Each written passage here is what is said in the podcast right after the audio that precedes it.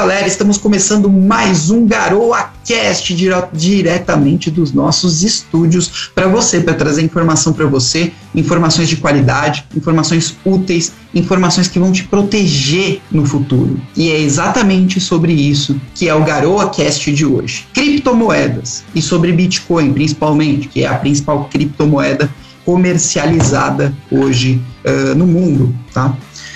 Para falar sobre o tema, nós temos duas grandes pessoas aqui conosco.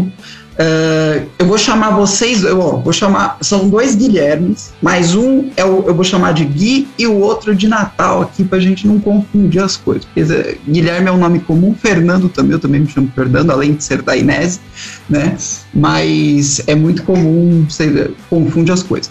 Gui, como é que você está? Eu estou muito bem. E você, da Inés, como você está? Muito bem, muito bem. Muito feliz. Vai, muito tá feliz, muito, todos nós muito felizes porque esse é um tema importantíssimo, Gui. E Natal, como é que você está pronto para falar sobre esse tema dessa magnitude para o público? Boa tarde, galera. Tô bem sim, tô preparado e vamos lá, vamos fazer aí um bom podcast. Bora, bora.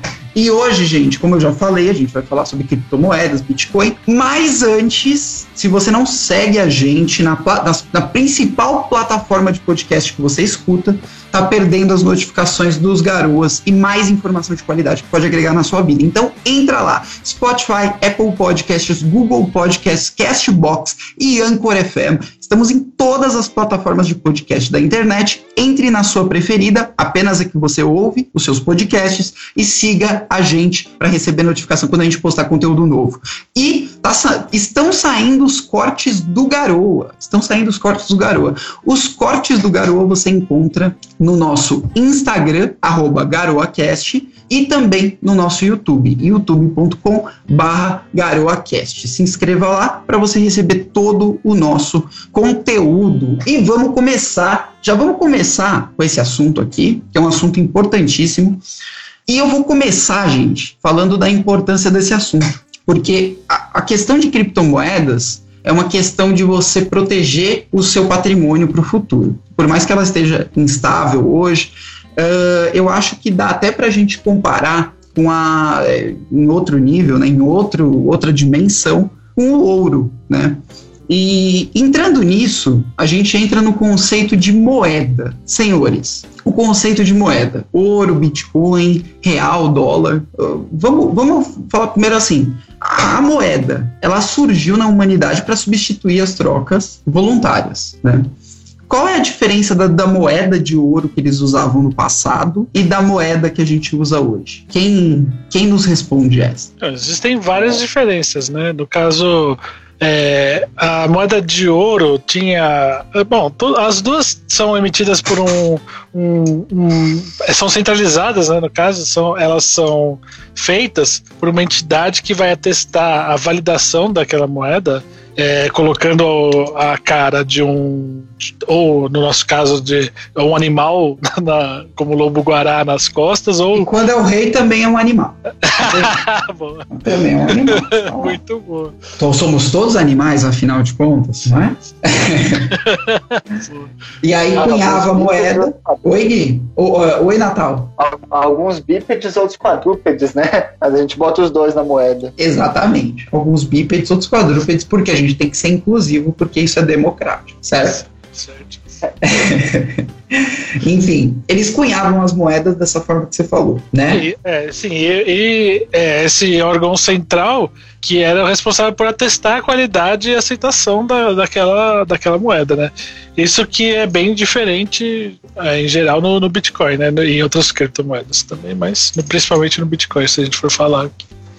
Tá, então a gente está falando o seguinte. É, oi, não, é, Natal. A gente está, a gente tá falando o seguinte. A gente está falando que o governo, que entidades centralizadas criavam e criam as moedas até então. E com o Bitcoin não acontece isso, né, Natal? É, é também tem o fato de que o, as moedas e ouro, né, elas tinham custo, a nossa moeda atual e o ouro tinham custos diferentes de impressão, né? É, Uhum. Ouro não, não sai do nada, você tem que minerar e trazer para a sociedade. Isso tem um custo associado. E a nossa moeda atual não, é basta digitar um botão lá no Banco Central e você cria o quanto você quiser. E isso é uma semelhança do ouro com Bitcoin, né? Existe Uhum. um custo associado à geração de moeda. Enquanto no caso do ouro era explorar é, e minerar o ouro, no caso do Bitcoin é minerar o Bitcoin que custa energia elétrica que atualmente ainda é relativamente caro pelo mundo todo, né? Sim, exato. Ah, e daí então,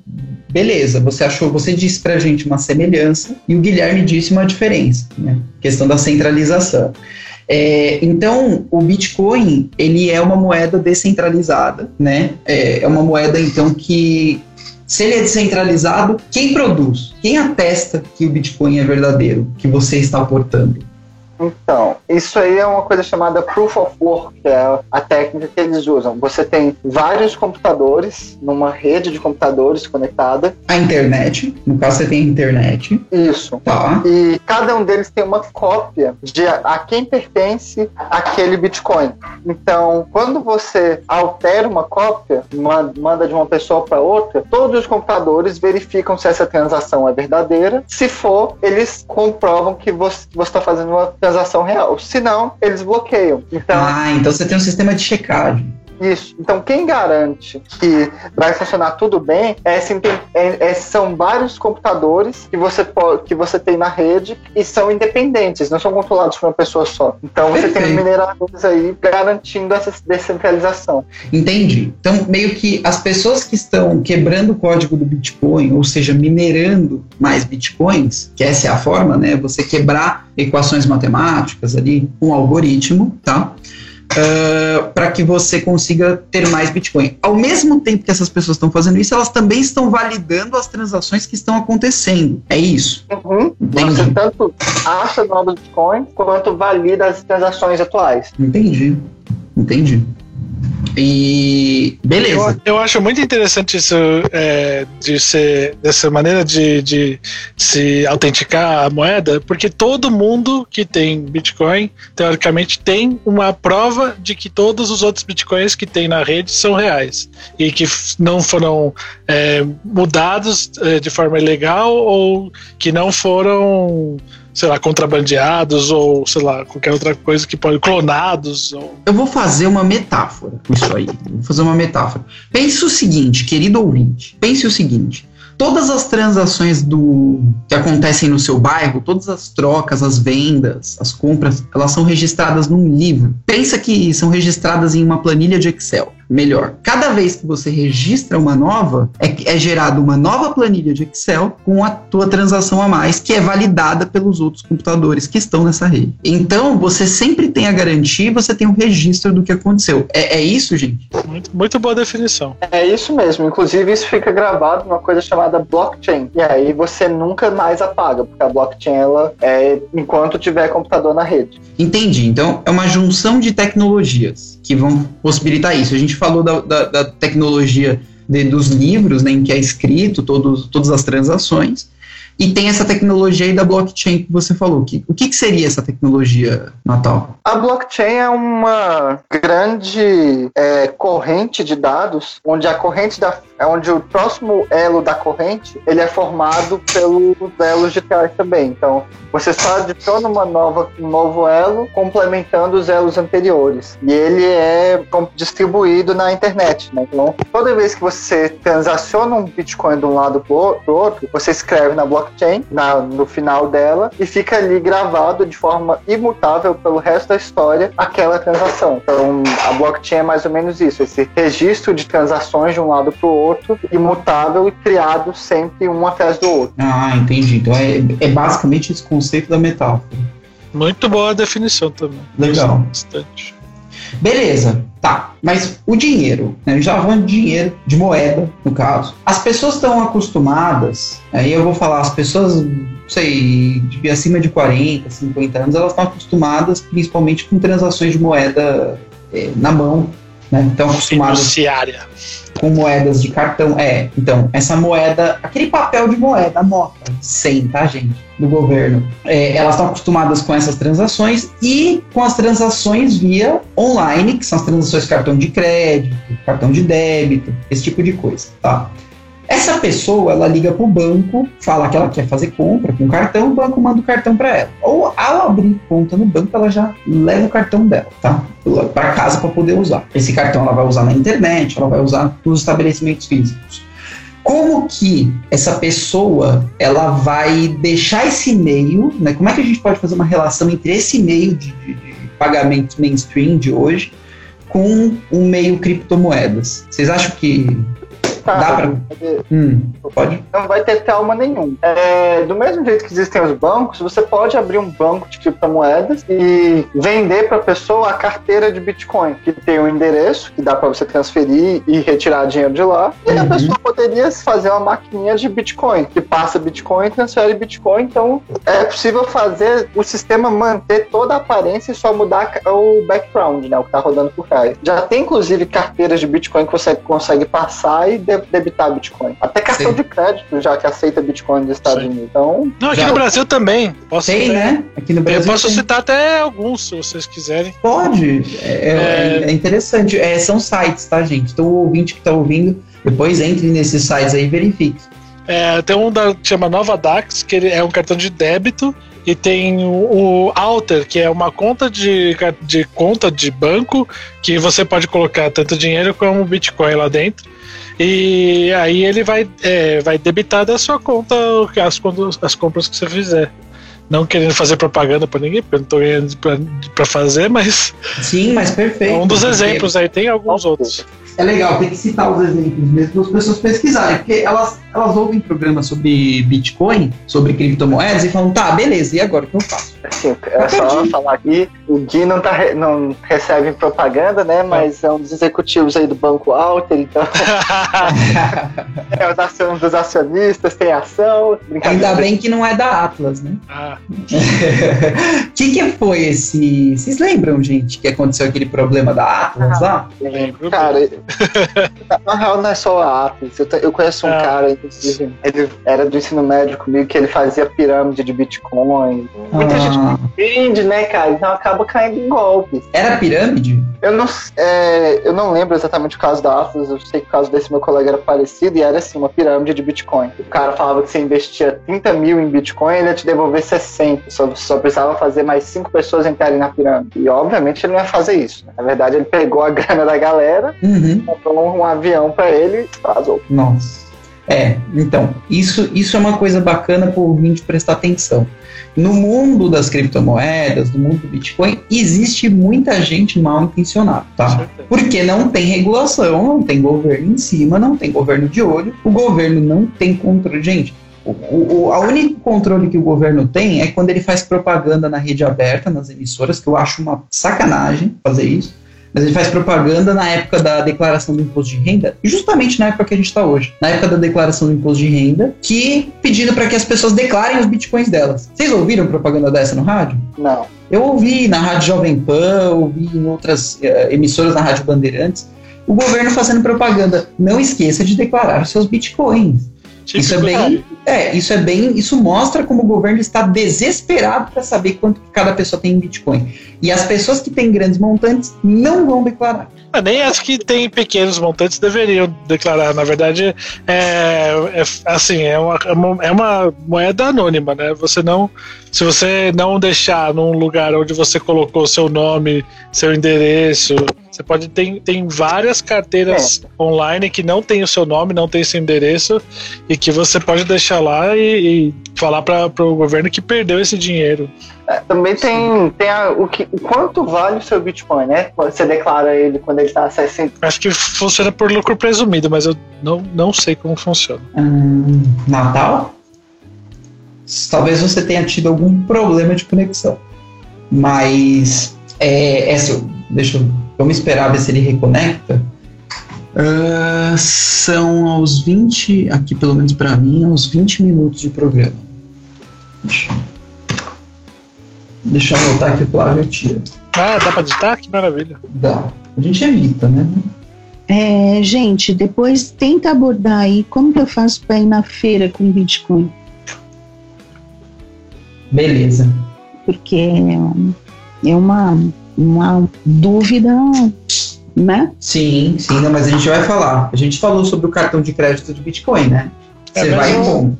Então, Entendeu? Entendi. Você vai e usa o cartão como se fosse um cartão normal, Beth, cartão de banco. Você vai lá, compra uma coisa e passa em Bitcoin. Uhum. Ele, na verdade, passa em real convertido para Bitcoin. Uhum. Como eu viro o meu dinheiro para Bitcoin? Bom, Não, isso ah, é boa. Isso é uma boa questão. porque é muito específico, né? Sim. Eu tenho um milhão, eu tenho 100 mil reais. Como eu converto isso para Bitcoin? Você, é boa, você vai numa corretora e, e, e compra. E essa corretora não pode. Porque você sabe que o, o, o, o bicho é a gente confiar em alguém, né? Como é que eu vou confiar numa corretora? Eu não conheço, não sei. Tem, tem algumas. Aqui no Brasil tem corretoras é, que são certificadas pela CVM. Hum. Eu não recomendo comprar lá por esse bom. motivo, porque elas vão passar todas as suas informações para o governo. É, E, mas é, fora do Brasil também tem outras corretoras bem grandes que dá para você colocar o dinheiro lá. e Eles é, existem faz muitos anos, tem ações na bolsa que não vão não vão roubar seu dinheiro. É muito improvável. Sim, sim. Mas vamos citar essas coisas que a Beth falou, que é importante, Sim. tá? É, é, Natal, tranquilo aí? Dá pra voltar? Eu não lembro do que, que a gente tava falando. Eu lembro, mais ou Ah, menos. tá, tá. Então vai direcionando aí. Que, ó, o Natal, dá- tá- fala de novo aí. é, tem um problema da declaração do Bitcoin, né, cara? Eu vou declarar quando ele tá 60 mil ou quando ele tá 30. Como é que você vai taxar isso? Porque ainda é um ativo muito volátil, né, cara? Ele. Eu, eu, pelo que eu prevejo do Bitcoin, ainda esse ano ele vai a 200 mil, Nossa, tá 60 mil. Porém, ano que vem eu acho que ele ainda vai voltar a 20. Nossa. Caramba, por que voltar? É, os- o, o Bitcoin ele funciona em ciclos econômicos, né? Então eles, eles têm, esses ciclos têm muita é, replicação. Você consegue. é, eles funcionam mais ou menos parecidos logari- logaritmicamente parecida, parecidos conforme os anos vão passando. É porque é o seguinte, tem dois tipos de pessoas que estão comprando Bitcoin. Os especuladores e as pessoas que entendem o projeto. Tá. Os especuladores, cara, São maioria? eles não chegam a ser maioria, mas eles são, em quantidade de dinheiro, eu acho que eles são maioria. Entendi. Em quantidade de pessoas também. É, e o que, que esses caras estão fazendo? Eles vão liquidar o lucro deles, cara. Na hora que eles perceberem que eles entraram com mil reais agora tem 10 mil, eles, ah, cara, eu já ganhei aqui. Mas tudo ao mesmo tempo? Difícil, hein? Tudo ao mesmo tempo, porque na hora que eles sentirem que não vai mais subir, que ele chegou no máximo, é hora de vender. Imagina que você tem uma bola de cristal que te fala: olha, o Bitcoin isso vai ficar por 200 mil pelos próximos três anos. Cara, você já fez teu lucro. Realiza teu lucro, pega o dinheiro e vai investir em outro lugar. Sim. Então a galera, que os especuladores, na hora que chegar na máxima, eles vão vender tudo, isso é normal. Mas eu, eu, eu tá batendo máximas direto, né? E a gente tá vendo que alguns vendem, dá uma reequilibrada, o mercado tá sempre se regulando ah, de forma até que bem bacana, ao meu ponto de vista. É, Mas é, vamos lá, vamos, vamos, vamos abordar uma coisa mais básica do Bitcoin, que eu acho importante, que é assim. O cidadão comum, ele vai entrar nessas corretoras que vocês citaram o nome, em alguma corretora. É, no caso, eu recomendo a Binance, é, que é uma, uma corretora gigantesca internacional. Você pode comprar com reais aqui do Brasil e eles não entregam seus dados para o Leão, para a Receita Federal.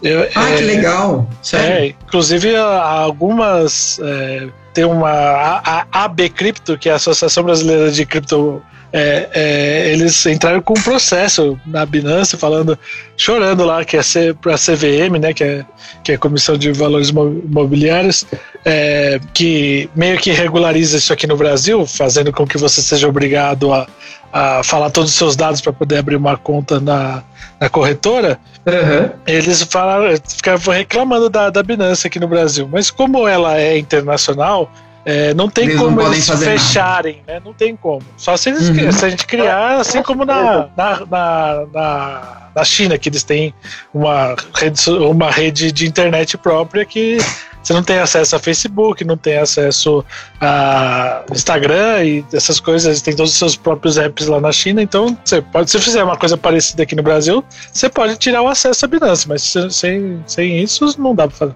É, a partir do momento que ele atingiu, que essas corretoras atingiram o público brasileiro, né? Uh, não tem mais como o governo proibir, a não ser que é exatamente como você falou, faça-se que nem a China, né? Controle-se a internet. A gente já viu que em alguns exemplos aqui do, do, é, do Brasil, o, o, judiciário já conseguiu tirar da, do ar o, algumas redes até que grandes, né? É, consegue tirar coisas do ar aqui. Tem que ver o poder também deles de, de acabar tirando isso aí do ar, caso seja julgado que ah, não agrega para o Brasil, enfim. Não segue as regras. Não segue as regras, né? Tentar, tentar barrar criptomoedas seria o maior tiro no pé do planeta. Porque sempre existem projetos que são feitos exatamente por causa disso acontecer. Por exemplo, a Monero. A Monero é uma criptomoeda criptografada. Então você compra e não aparece de quem é o dono. Você sabe que você é o dono e quando você vai trocar com alguém, você sabe quem é o dono. Mas todo a blockchain é criptografada. Então você não consegue saber quem é o dono. Então se você proíbe o Bitcoin, beleza, eu vendo tudo e compro de Monero. E aí? Sim, exatamente. Você tem outras moedas no mercado. Né? Então, quando a gente fala de criptomoeda, a gente não está falando apenas do Bitcoin. A gente está falando de Bitcoin, a gente está falando de Monero, a gente está falando de. Litecoin, Ethereum. Litecoin Ethereum é, é, a segunda mais famosa, mais, mais, mais comercializada. Não, Ethereum é a segunda, a segunda maior. Né? Mas a segunda maior é, moeda digital. Você tem moedas específicas, né? Moeda, ah, uma moeda digital só para um mercado tal. Então você tem uma moeda, uma moeda virtual uh, ah, para o mercado de tecnologia. É, existem também nesses nichos. Existe a XTM para rede social, tem, tem várias. Então. É, é, então a pessoa ela consegue se proteger mudando de uma para outra. Né? Então o governo ele fica um pouco de mãos atadas nesse quesito. Beleza, mas vocês explicaram um pouco sobre as corretoras e as características das corretoras, mas o, o, o usuário final ele vai chegar na corretora, ele vai comprar uma quantidade de bitcoins em real ali, ele vai pagar em real e falar, ah, eu quero comprar 200 reais de de Bitcoin. Daí ele vai colocar, ele tem que colocar 200 reais na plataforma, né? ele vai transferir isso para a plataforma. A plataforma vai falar a cotação do Bitcoin naquele momento Exato. e vai falar quanto custa, né? E a pessoa vai falar, bom, quero comprar os meus 200 reais. Ele vai mostrar o quanto isso está dando de Bitcoin naquele momento. A pessoa clica em comprar, então ele vai converter as moedas, a pessoa comprou, então agora ela tem Bitcoin e não tem mais real, certo? Exato. E o Bitcoin está na, na corretora. E tá, eu vou guardar ele ali. É isso? Ele, eu ele não vai... recomendo, não recomendo porque é, se a pessoa, acho... o objetivo é guardar, eu não recomendo porque existem maneiras mais é, seguras de guardar. Tá, e se o objetivo for transacionar, ou seja, é... conseguir aqueles cartões que você passa na maquininha normal de cartão de crédito e ela já ela vai debitar o valor em real para a empresa, só que em Bitcoin da sua conta. Aí você pode deixar em qualquer qualquer é, qualquer lugar que ofereça esse serviço, né? Essa, essa, corretora Binance que você falou, ela tem esse serviço de cartão também? E tem internacional, né? Não sei como é que funciona para transação aqui no Brasil, mas ela tem sim. É a, a Visa e a Mastercard estão estão entrando bem, bem de cabeça nesse mercado e estão oferecendo bem facilmente para as corretoras o, é, inclusive, ah, tem sim. Cartões, ó. né? Uhum. Então, tá, eles estão bem empolgados com isso daí. No caso da Binance, é da Visa. Gente, e é lógico que a Visa e a Mastercard vai ficar interessado. Porque ele, se eles, eles pegam o início desse novo mercado, moleque, no futuro, eles estão três, quatro vezes o tamanho que eles estão hoje. E hoje eles já são assim, gigantes da, da indústria, né? A Visa e a Mastercard. É, então, eles, em termos de mercado, estão agindo corretamente mesmo, indo atrás das empresas, é, fornecendo esses cartões aí, sei lá, um preço mais barato. Interessante, né? Essas movimentações de mercado. É, te, começou com a MicroStrategy lá, né?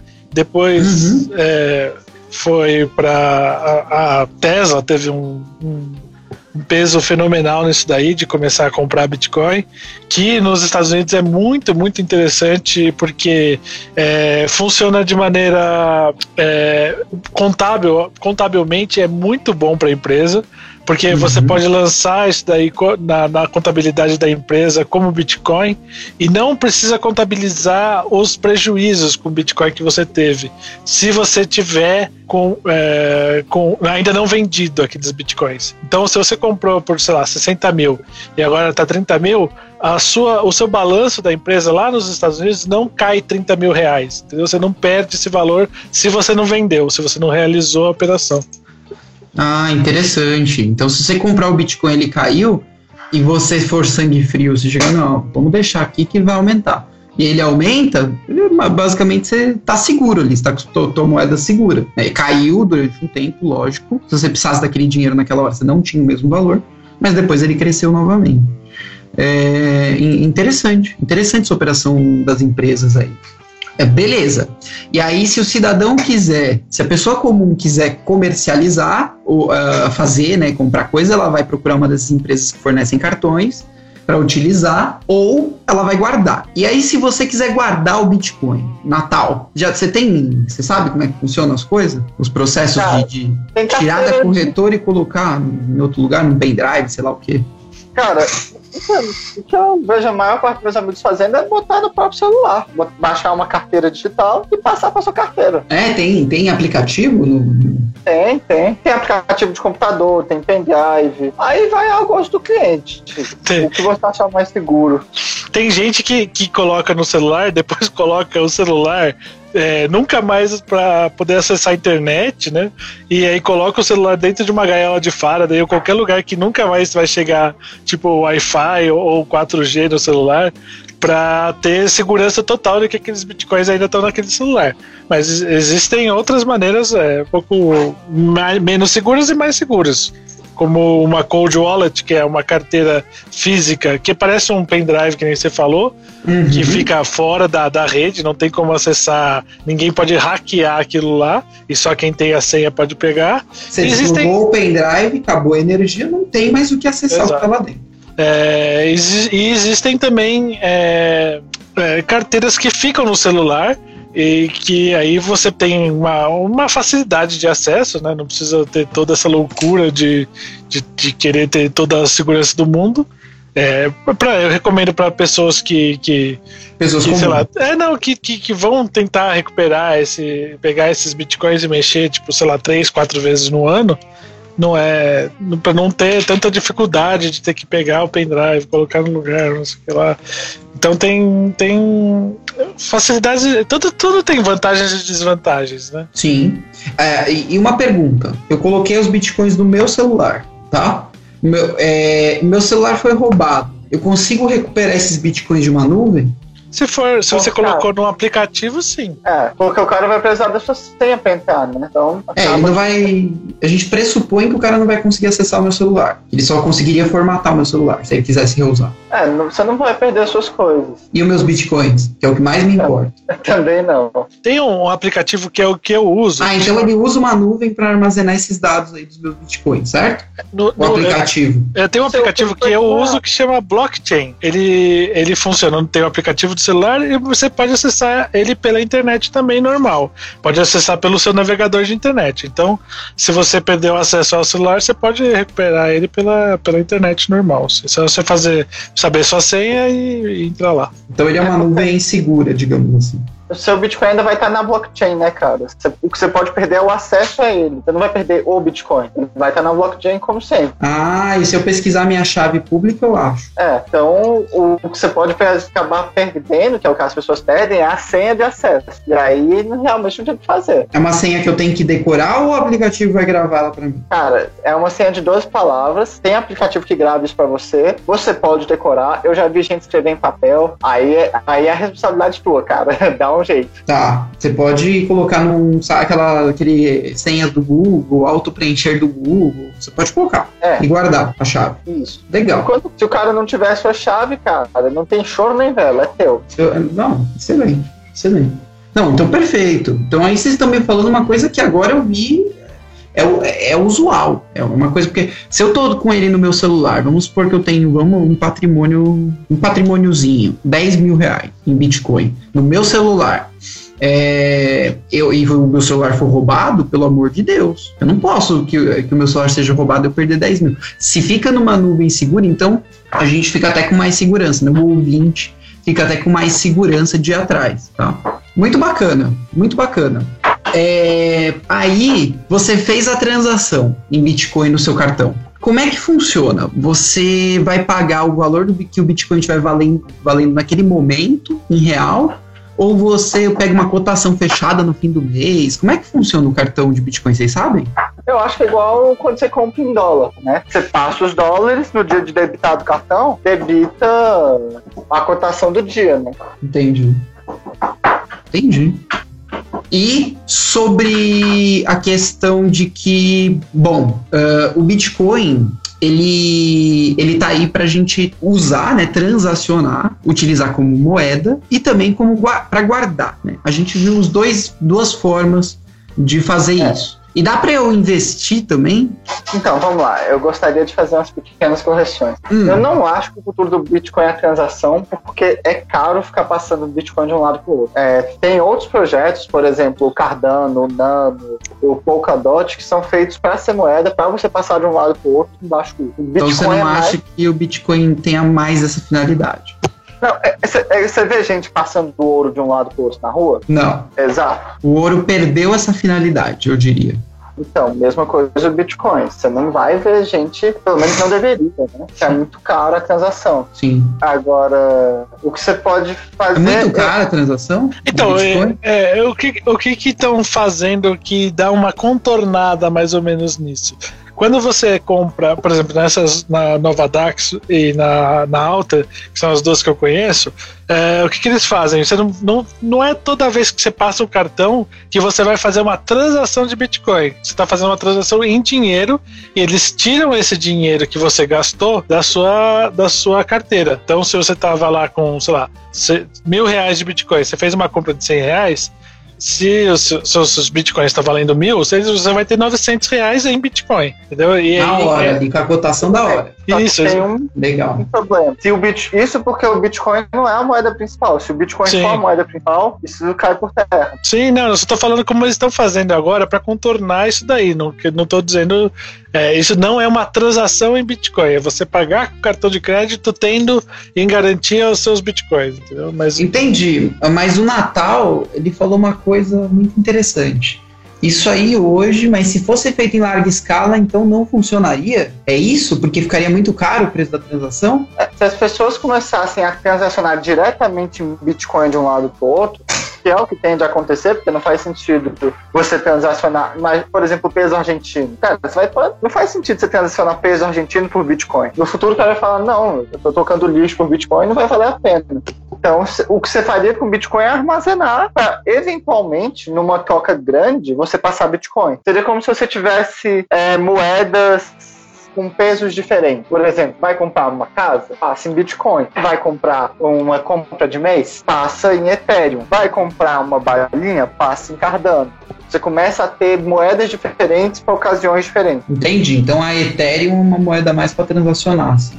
É, na verdade, quem é mais para transacionar é a Nano, mas a Ethereum ela é a mais famosa, mas ela também tá já chegou a custar 70 dólares uma transação de Ethereum. Nossa. É, não é, é, o Ethereum ele tem algumas outras funcionalidades que não são essa. Então por isso que ele ele foi feito para ser um, um contrato virtual. Você faz as coisas acontecerem dentro daquele contrato e você não precisa de uma terceira pessoa para fazer com que aquele contrato seja verdadeiro. Então, por exemplo, você pode pagar folha de pagamento de pessoas todo mês, ou sei lá, você quer falar pro seu filho, ó, oh, toma aqui uma mesada, todo mês é 200 reais. Aí você faz um contrato que todo mês ele vai sair 200 reais em Ethereum. O Ethereum ele é feito para ser uma, uma moeda contratual. Teoricamente ele foi feito para isso, né? Mas o Nano realmente é muito mais barato para fazer transação do que o Ethereum. Entendi. E o Bitcoin, ele varia. Às vezes está barato, às vezes está caro. É isso? Dois variam, só que o Bitcoin, como ele faz menos transações que o Ethereum, ele fica mais barato. Porque o Ethereum tem muita transação. Na rede Ethereum, você pode passar muita coisa além do Ethereum. Por exemplo, você pode passar NFT, não sei se você sabe o que é NFT, mas está sendo muito utilizado para vender arte virtual. Não sei. Então, NFTs são, como eu posso dizer, token, são objetos virtuais que você vende. Teve um cara que vendeu um JPG por 6 milhões, uma foto que ele fez no Photoshop. Uhum. E ele fez isso com Ethereum, na rede Ethereum. Entendi. Nossa, que doido. É. NFT quer dizer é, non, é. non-fungible tokens. São tokens não fungíveis, ou seja, não pode ter dois, não existe dois iguais. Assim, é uma coisa que não é, não é replicável, você não pode replicar milhões de vezes. É, o povo tá usando muito tocar coisa de jogo, sabe? Sim. Uhum. Então, por isso que ocorrem muito mais transações na rede Ethereum do que na rede do Bitcoin. O Bitcoin não foi feito para isso, mas Entendi. a transação é caro lá. A, a Nano não tem taxa de transação. Poderia ser uma alternativa para quem quer transacionar no dia a dia. Não tem taxa. Então você faz a transação que você quiser ali dentro e não tem taxa. Isso. No caso do, do, do, da Binance, por exemplo, eu sei que para transacionar o, o, o Bitcoin, eles cobram 5 é, é, mil satoshis, seria tipo é, um Bitcoin dividido em 10 mil vezes 5. É 0,0005 Bitcoins, acho, que tá agora. O que? Pra, pra transacionar? É, exato. Bitcoin a mais. Hum. Você transferir aí, de uma carteira para outra. Não para você fazer aí, uma compra de Bitcoin ou uma venda, caso. Ah, tá. Mas isso aí, é, quanto que vale em real? Quanto, hoje? 100 reais, acho que tá. 100 reais para fazer uma transação de Bitcoin? Então eu não posso, eu não posso transacionar 50 reais, não vale a pena vale a pena. É, tem, é, o governo ganhou. O governo desbancou o Bitcoin com o Pix. É verdade. Nesse caso, sim. Mas é Bitcoin porque. Bitcoin o dono do Itaú numa mesma leva, hein? Porra. Antes ele cobrava 6,75 toda a transação. Ele tava feliz quando a gente transferia dinheiro.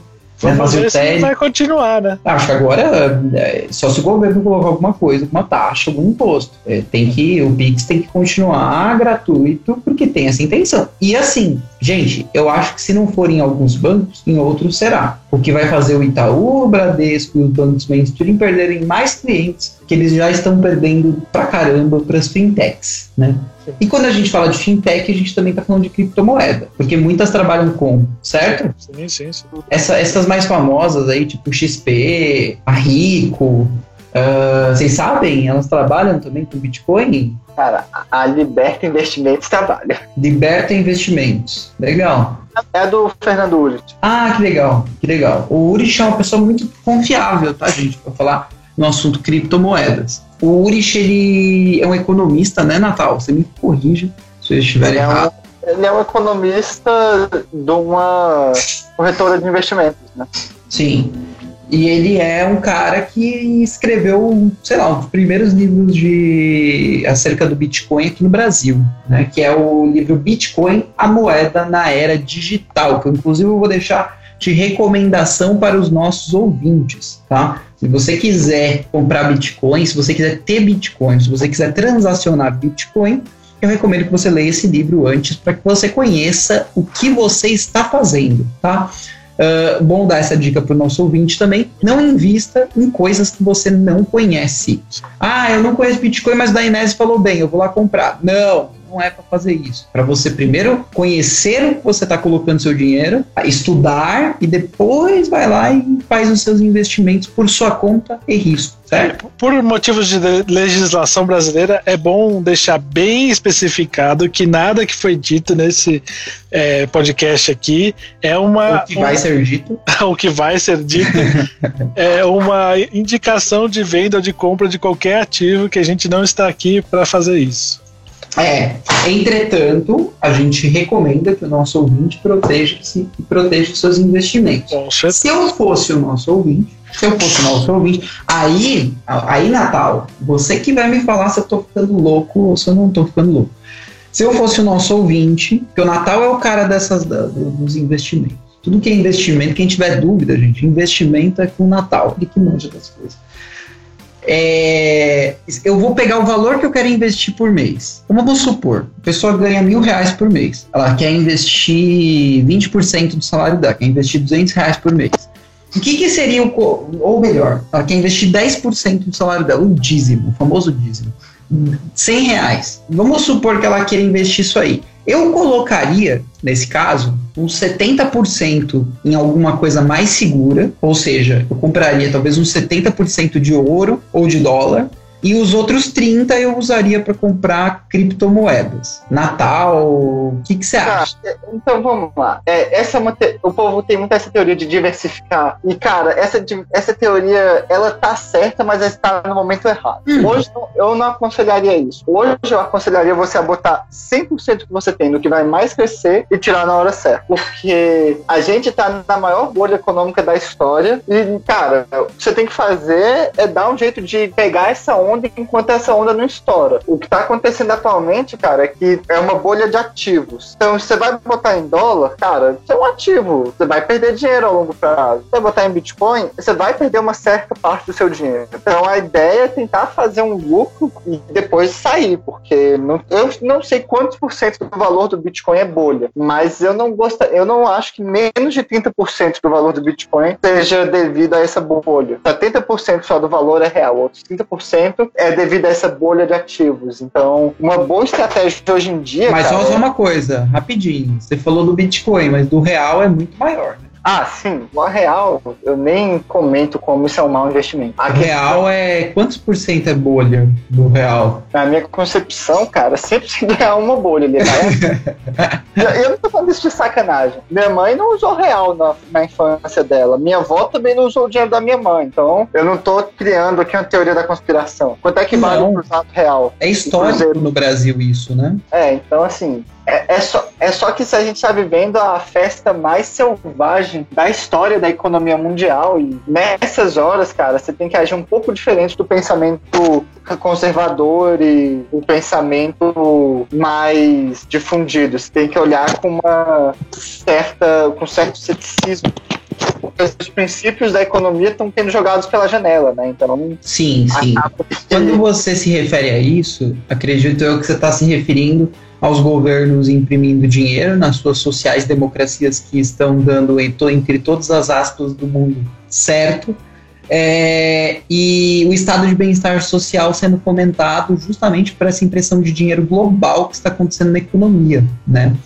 Hum. É, e o que, que isso tem que preocupar o cidadão comum, gente? Cara, isso tem que preocupar com a inflação gigantesca da pessoa. Tudo que ela tem que não tá num ativo que cresce junto com a inflação, ser completamente destruído. É, você ter uma ideia, a ação da Amazon, ela mais do que dobrou de preço no último ano. Sabe, ativos que seguem a inflação estão É. todos inflados. Muito. São todos assim, quê? mais de inflacionado. Entendi. Mais de 100% em alguns casos. A Tesla mesmo, nossa, acho que mais de mil por cento de inflação na ação. Então, as ações, Então- isso significa que a ação ela vale muito mais do que ela deveria valer, certo? Isso. E na hora que. Então, a gente não tá vendo uma inflação gigantesca, porque Uhum. todo esse dinheiro impresso tá indo pra ações. Na hora que o povo realizar os lucros e botar esse dinheiro no mercado, cara, vai haver uma inflação que você nunca viu na história do planeta. Isso vai acontecer, Natal? E, e- e tem previsão? Cara, depende. O Japão começou a fazer isso em 1980, tá até hoje fazendo, né? Uhum. De- depende na hora que as pessoas acordarem pra realidade e falar: olha, isso aqui não é real, a gente precisa parar. Não, Por tudo bem, eu- mas porque qual foi o seu conselho? O seu conselho é que as pessoas colocassem 100% do investimento em um ativo, realizassem o lucro e caíssem fora. Mas aí tem a pergunta que não quer calar. Qual é a hora de sair fora? Quando? Quando, quando o governo deixar a taxa de juros subir. Então é já ontem. Não, a taxa de juros ainda está baixa. Perto do governo Dilma. Mas ele lembra? deixou subir ontem. Já deixou a deixou Selic subir. já subir. Deixa, quando eu falo deixar subir, é para um patamar razoável. A taxa de juros Entendi. brasileira real ainda é menos 2%. É menos 2%? Sim, porque se a inflação ficou quase aqui 5%. e a taxa de juros é 2,75, é só subtrair um do outro, você vai ver. Por ano, você está perdendo 2% da inflação. Então, quando a taxa real ficar positiva e começar a subir, é hora de sair. Entendi. É, então a gente tem que olhar esse indicador. Isso é muito importante. Eu só fiz essa, é, essa exibição porque, assim, du- durante o período Dilma, o período Temer, o, o- as taxas só, só desceram, só desceram, só desceram, né? Então a gente tem que. a- Ontem, é, a última é, regulação do Copom foi a primeira vez que subiu, né? Que eles colocaram para cima o negócio. Então. Em tá- sete anos. Sete anos. Não foi? Foi, foi isso mesmo. Em sete Agora- anos, a primeira vez que eles subiram a taxa de juros. É, deixa eu só falar duas coisas que eu acho que é importante, eu não, não, não falei, eu acho que é bom corrigir. Primeira coisa que eu acho que é importantíssimo falar é que o Natal falou sobre os investimentos aí. É, eu acho que é muito importante as pessoas só colocarem, só investirem aquele dinheiro que elas podem perder e, e se preocuparem é, bastante com, com, com isso, assim, no sentido de que, ah, eu coloquei 100 reais aqui no investimento em Bitcoin. Se o Bitcoin cair de preço pela metade, ah, minha vida não ficou horrível, sabe? Eu não vou deixar de comer por causa disso. Então, é, É, lá em Eu 2000, é, que nem lá em 2007, que a galera colocou o dinheiro em Bitcoin, tipo, vendeu o carro, colocou em Bitcoin pra ganhar mais e se fudeu depois. é, então tem que tomar cuidado com isso. E segundo lugar que vocês estavam falando da, da moeda do real, quem acompanha o Urich, acho que ele bate nessa tecla todo dia que ele acorda, ele fala isso. O real foi a segunda pior moeda dos países emergentes do ano passado e tá nos top 5 de pior moeda desse ano. Então, realmente é uma, um péssimo investimento trabalhar com o real.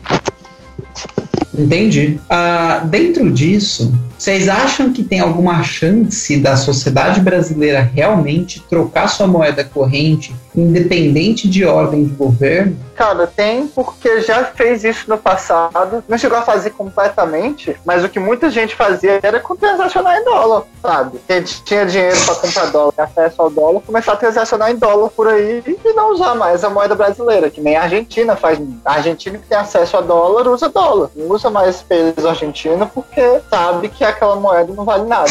Mas lá é permitido, né, o uso de duas moedas. Aqui no Brasil tá virando. É, já, os bancos agora são obrigados a fornecer contas em dólar. Já são, que bom. Que bom. Legal, não sabia também disso aí. Eu achei que tava, tava em discussão, mas não sabia que tava concretizado. Muito importante.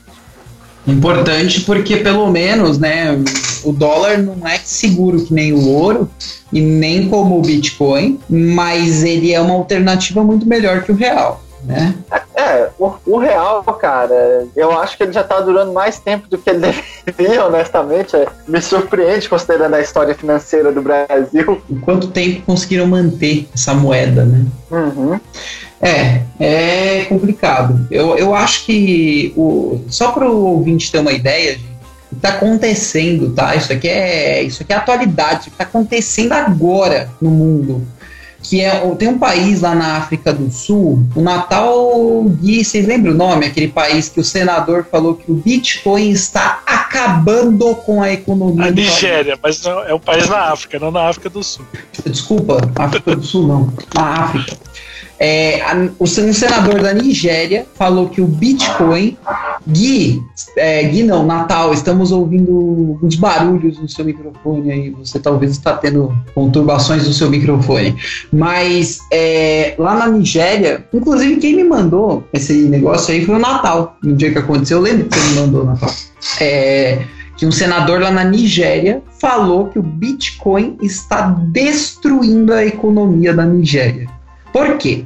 Na A verdade, não, Hum. calma aí, deixa eu fazer uma correção. Ele está destruindo a moeda da Nigéria. A economia está sendo salva. Ah, boa. a moeda. Boa, boa correção, viu? É muito importante diferenciar. Sim, mas, é, mas vamos lá, vamos lá. Porque é, o que está acontecendo na Nigéria? É superinflação? Cara, é mais do que isso. É um governo virando literalmente uma organização criminosa. A inflação tá galopando e a polícia tá entrando na casa das pessoas e tomando ela- o dinheiro que elas têm. Nossa. Literalmente. Teve um relato da esse nigeriano que era um programador e tinha bitcoins, que ele falou que a polícia entrou na casa dele, bateu nele, pediu o dinheiro dele, ele falou que não tinha nada, ele não tinha mesmo, porque ele tocou tudo por bitcoin, e pegou algumas coisas de valor da casa dele. Então, assim, é, é literalmente o governo agindo de forma criminosa. Assaltante mais do que já é, sim. Sim, e aí o povo, ah, beleza, então vamos trocar tudo por Bitcoin e não vamos nem deixar em corretor, vamos deixar só em carteira e trocar logo de carteira para carteira. Ah, que massa. Então lá tá acontecendo uma Bitcoincracia. É, inclusive, é, deixa eu só citar aqui, gente, pro ouvinte, uma curiosidade. Hum, Moedas do Brasil. Durante basicamente todo o período colonial foi o réis. De 33, de 1833 até 1942 foi o mil réis.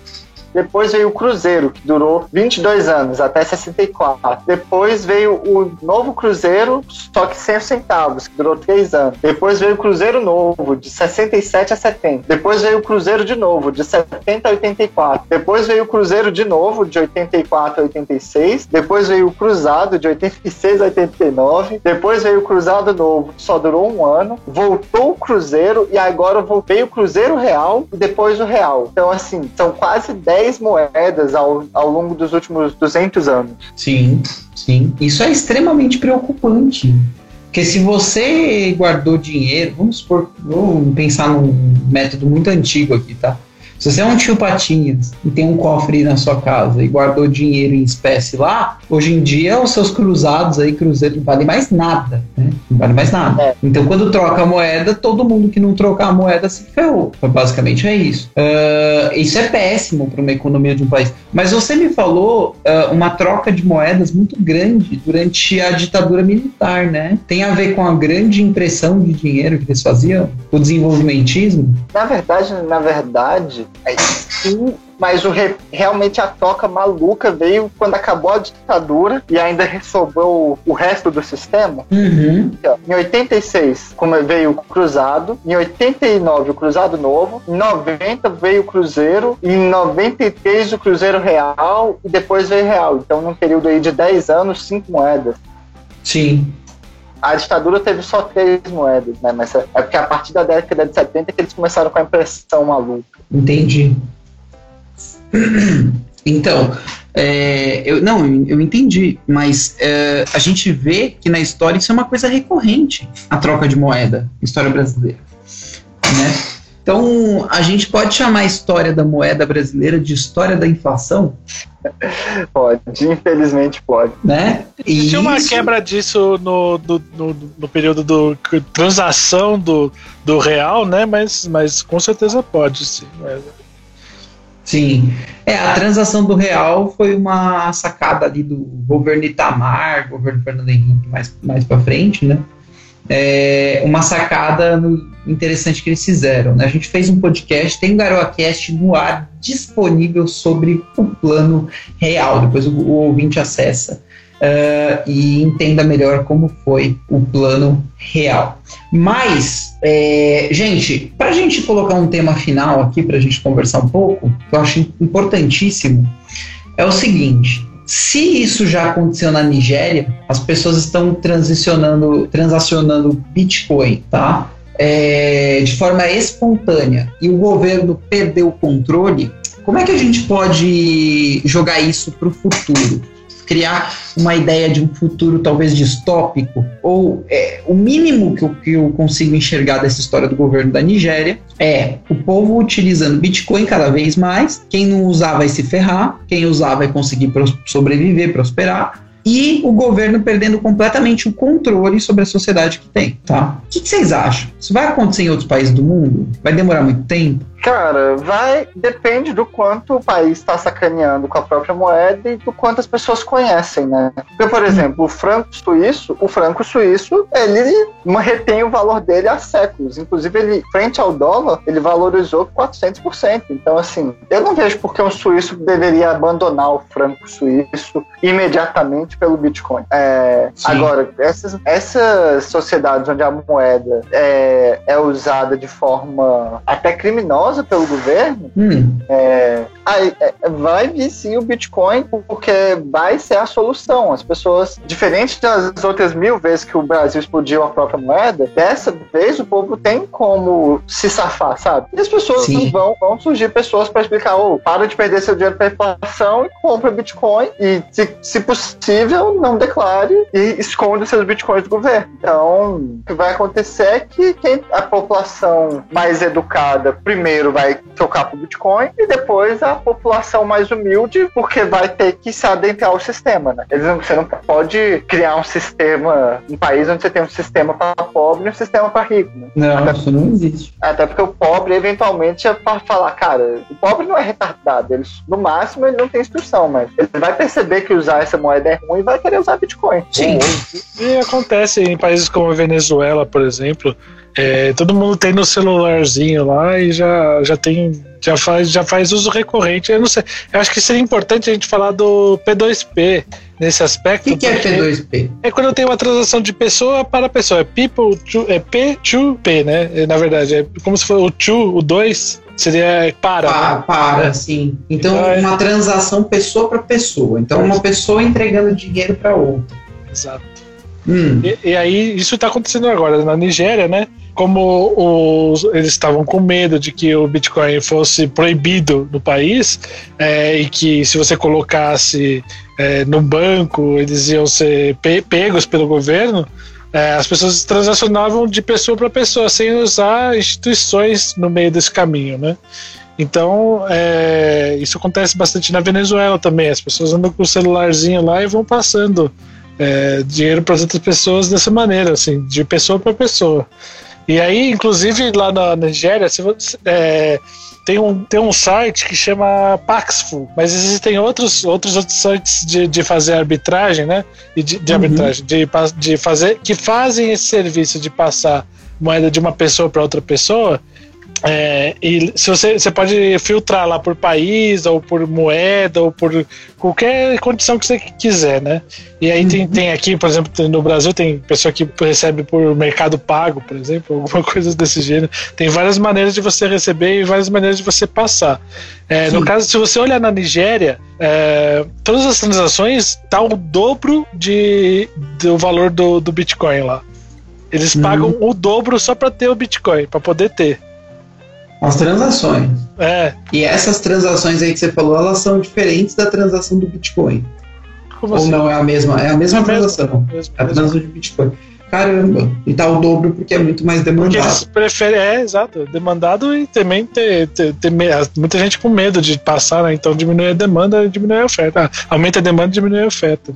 Sim, caramba. Então a gente consegue enxergar um futuro distópico. Os, no final das contas, gente, os países mais pobres, os países menos desenvolvidos, serão os primeiros a se libertar de seus governos. É possível, é possível. Esperemos que aconteça em todo mundo, mas.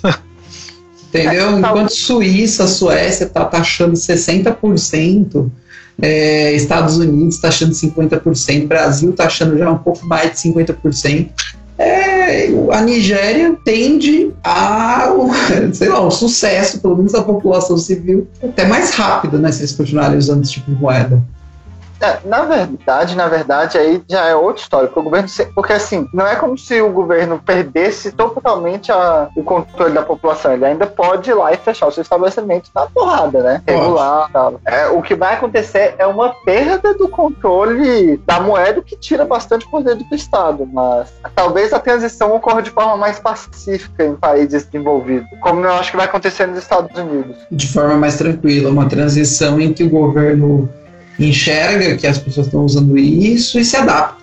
É, no caso nos Estados Unidos já estão, por exemplo, você pode pagar os seus impostos em Bitcoin. Eu acho que em alguns, em poucos estados ali, eu sei que é, no estado da Flórida você já pode.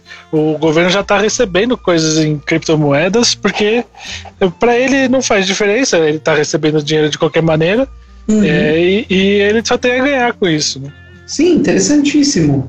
Olha como é que funciona o governo de um país sério ou de um país que né, já está à frente dos outros. Eles aceitam até Bitcoin para poder ter receita. E eu, eu não sei qual, qual, quanto que foi a arrecadação de impostos da Flórida, mas ele, ela foi muito maior e, e gerou muito mais. É, se a gente pensar que se, se, alguém pensar que, que, o, que o governo é uma maneira de, de pegar, que acredita né, que o di, dinheiro que vai para o governo volta para a sociedade em forma de serviços, é, melhorias de, de, trânsito e coisas do gênero, o Bitcoin só valorizou da, do começo do ano para cá. Ou seja, o governo tem mais dinheiro para colocar na sociedade, entendeu? Sim, sim. É verdade. Quem pagou o imposto em Bitcoin e o governo não converteu, o governo agora tem mais dinheiro. Meu Deus do céu. Lógico que os governos iam entrar no negócio de Bitcoin, né? Obviamente, eles não perdem a oportunidade. Gente, nosso programa está chegando ao fim.